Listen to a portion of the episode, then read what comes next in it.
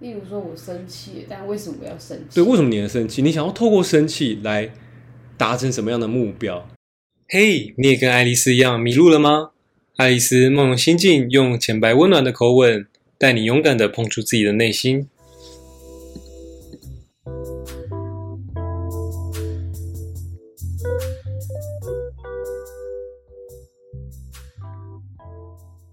Hello，大家好，我是 Ricky。我是 CC，这一集的主题，我们来聊聊心智与身体的交互影响。嗯那从以前人们就呃就就在讨论说，究竟是心智支配身体啊，还是身体去控制心智？你觉得你是哪一个论别的，哪一个派别的？我觉得我比较倾向心智控制身体多一点点，嗯，怎么说？因为我比较常用意念去逼自己去完成一件事情。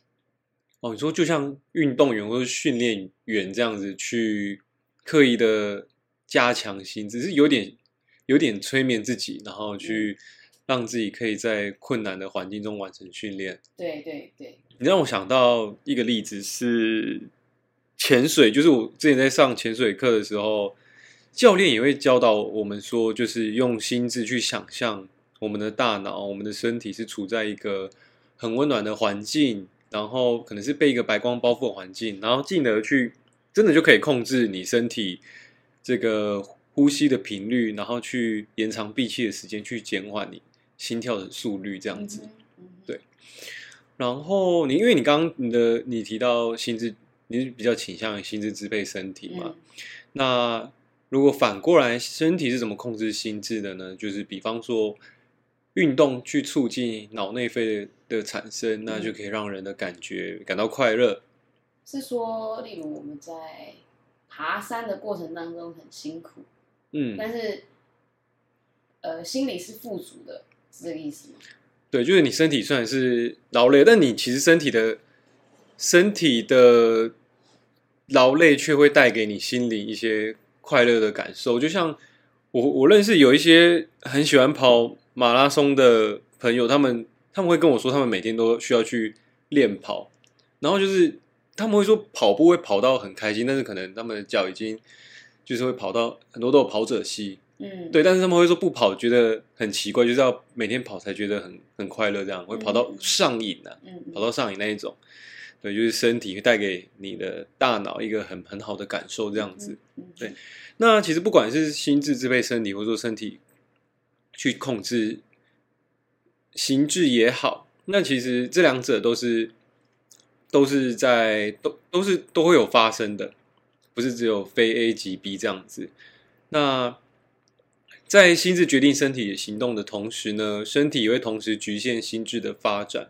因为受到我们人体上总有一些物理限制嘛，好比说我们不能不能飞起来，我们不能像鸟儿一样飞起来，所以心智根本就不会有这样一个思考的念头，它不会叫说啊，我想要肥，对，心智不会这样想。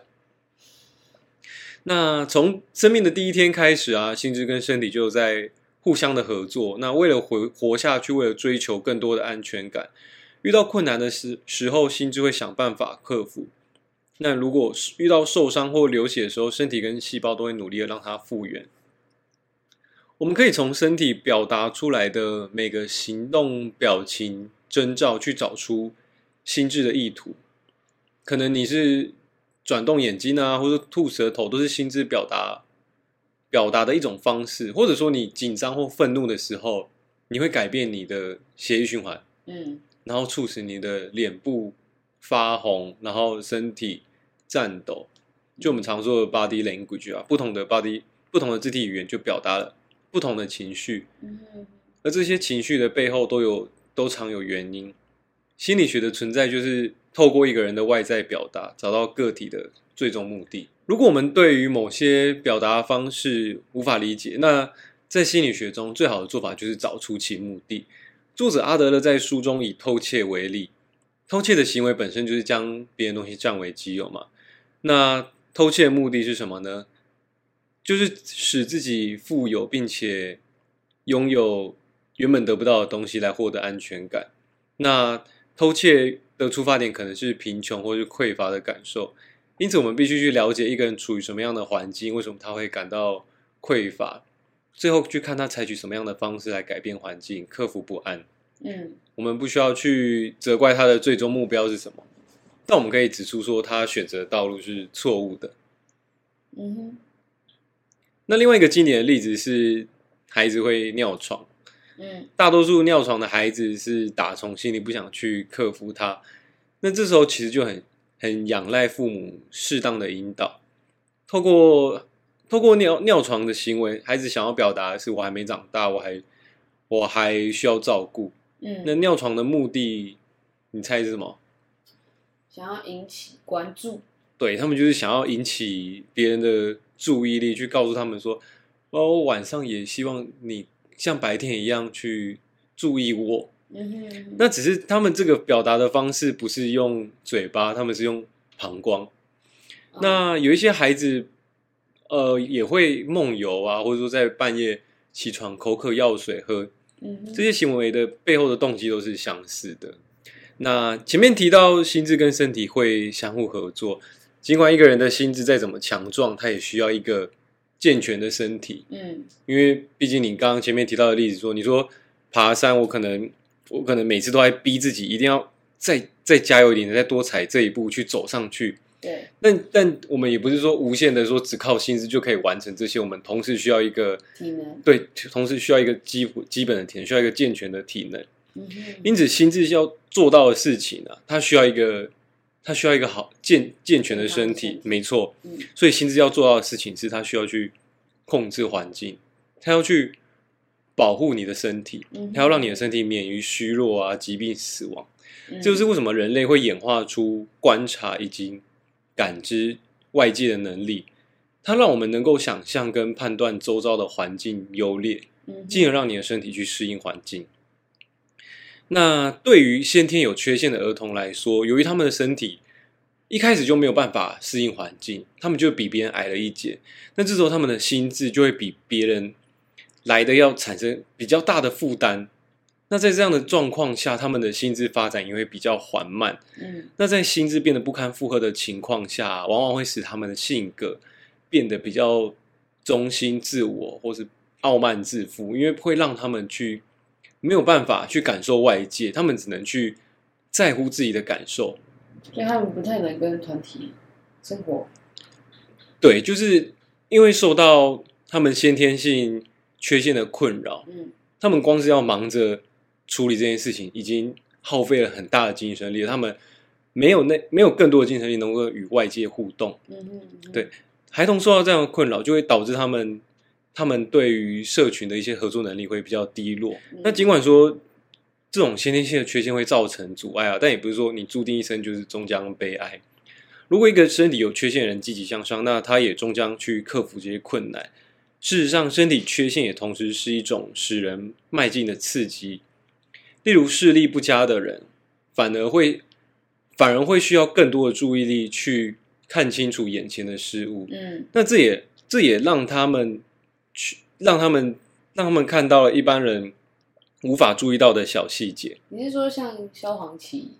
这这这样的歌手这样？对对对，没错，很多很多有才华的创作家，他们其实都饱受身体缺陷的困扰。嗯对这些缺身体缺陷的困扰，让他们让他们会需要更多的注意力去聚焦在聚焦在那些有缺陷的地方。嗯哼那为了为了感知环境啊，并且使身体行动，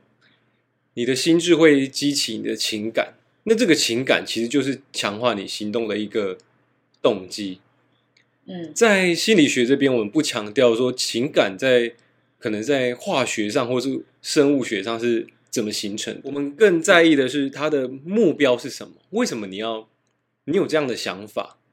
哦为什么你会有这样的？为什么你有这样的感受？或者说你这样的感受，你想要表达的事情是什么？例如说我生气，但为什么我要生气？对，为什么你能生气？你想要透过生气来达成什么样的目标？哦，对，这是我们在意的。以焦以焦虑为例啊，就是我们可能比起探讨你的也许交感或是什么副交感神经的影响、自主非自主神经系统的影响，我们更关注说每一个个体产生焦虑感的目的地是什么。我还真的没有去想过说为什么我要生气耶，就是我只会想到说，哦，我生气就是为了要干嘛，但是我没有想到说，哎、为什么我要为了为什么我要生气而为什么你是用生气的方式，对对这个对对方式去对对达到你的目的，对对对而不是用其他的方对对式？对对对，就觉得哎、他这样一讲一讲也蛮特别的，对，很有很有很有趣的一个观点。对，嗯那刚才提到焦虑嘛，我们知道受到父母宠爱的孩子啊，只要他们会发现说，只要表现出焦虑，就可以有效的控制父母亲，达到他们要的目的。也许是受到更多的关爱，或者说其呃让父母做他们完成他们的愿望或命令等等。这种有点像情绪勒索，对，有点像有点像情绪勒索，或者我们前一章提到的溺爱。所以就是善用情绪，你可以达到很多事情。没错，，在这边来说，焦虑从哪里来一点都不重要。那只是焦虑变成是一种手段。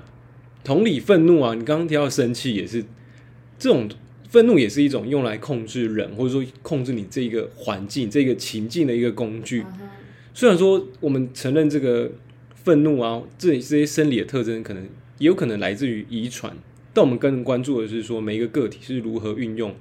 这些遗传来达到他的他的目标，他的人生目标。嗯